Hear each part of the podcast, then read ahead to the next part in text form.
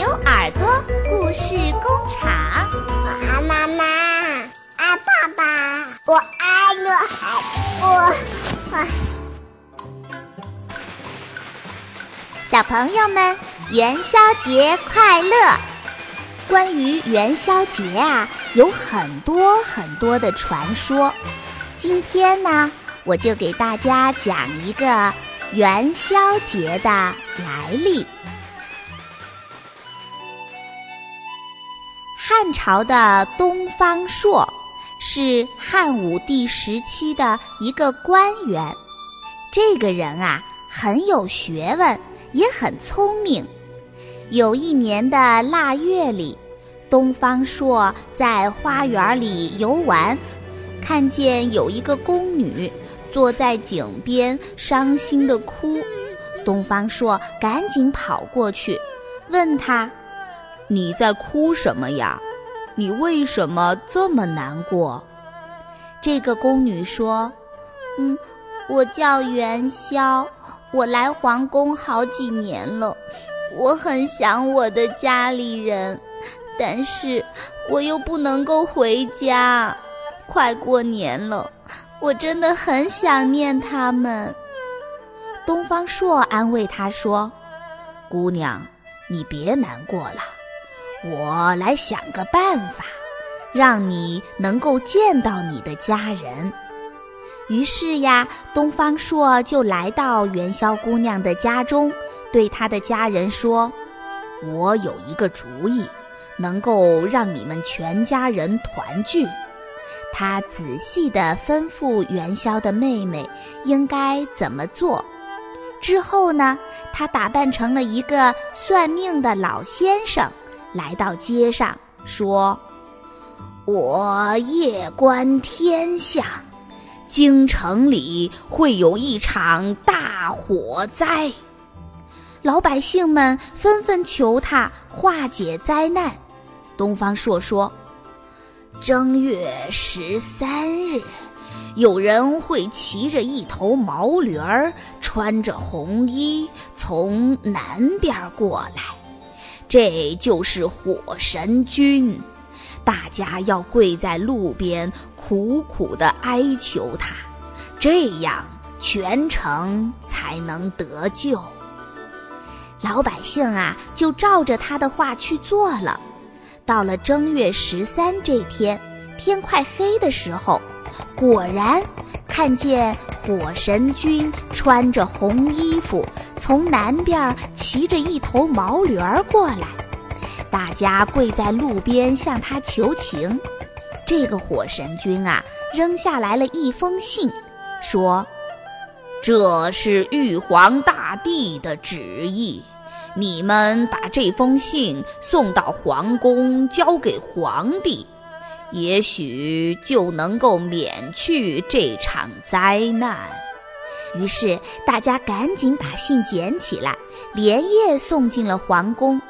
信上写着：“正月十六，火烧皇宫，要想消灾，汤圆花灯。”皇帝不明白是怎么回事儿，请东方朔给他出主意。东方朔对皇帝说：“听说火神君爱吃汤圆儿。”在正月十五这天，让老百姓啊做些汤圆儿，扎上花灯，求玉皇大帝和火神君不要降灾给他们。皇帝听了以后，马上让人把命令传下去，不管宫里宫外，大家都要多做汤圆儿，多扎花灯。元宵姑娘呢，是做汤圆的能手。东方朔嘱咐她，让她扎一盏大大的花灯，写上自己的名字，字呢也要写得大大的，让人一眼就能看见。在正月十五这天，皇帝用元宵姑娘做的汤圆儿供在火神君的神像前面，求神仙保佑百姓平安。到了晚上。全城的百姓都上街去看花灯了。元宵姑娘提着自己扎的花灯，也走在人群里。元宵的爸爸妈妈和妹妹也到街上来看花灯。他们走着走着，忽然看见远处一盏大大的花灯，上面写着元宵的名字。妹妹就大声地喊起来：“姐姐，元宵姐姐，元宵姐姐！”元宵姑娘听见了喊声，连忙跑过来，看到日夜思念的亲人，他们全都激动地哭了起来。这一家人啊，都非常的感谢东方朔。妹妹说：“东方先生的主意可真好。”他让我装扮成火神君，咱们才能够全家团聚呢。在正月十五这天，老百姓啊闹了一夜的花灯，结果呢，整个京城平安无事，皇帝十分的高兴，下令第二年正月十五照样做汤圆儿、扎花灯，庆贺平安。于是，这个风俗啊，就从那个时候一年一年的传了下来。因为正月十五上供的汤圆儿是元宵做的，所以呢，汤圆儿从此也叫元宵。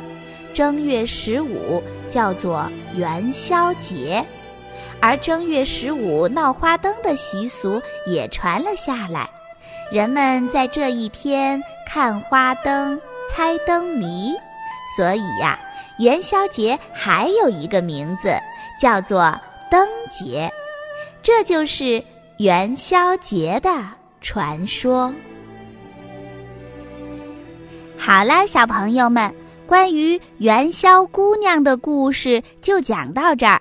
接下来我要出两个灯谜给大家猜。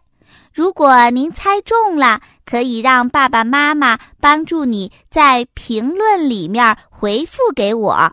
只要回答正确的小朋友啊，都会获得我们特别赠送的新年礼物。我们的第一个灯谜是：有时弯弯，有时圆圆，有时像玉盘，有时像小船。打一个自然界的景物。第二个灯谜呢是打一样常见的动物。小小诸葛亮，独坐军中帐，摆成八卦阵，专抓飞来将。小朋友们知道是什么动物吗？知道答案的小朋友啊，别忘了在评论里面回复给晴天小牛牛，告诉我这两个灯谜的谜底。回答正确的小朋友就会有惊喜的礼物在等着你哦，赶快来参加吧！好了，在元宵节这一天啊，我还是要祝愿所有的大朋友和小朋友新年快乐，在新的一年当中能够健健康康、顺顺利利。希望大家在新的一年当中更多的支持我们的牛耳朵故事工厂，我们也会有更多精彩的故事和互动的游戏在等着大家哦。下次的故事时间。我们再会。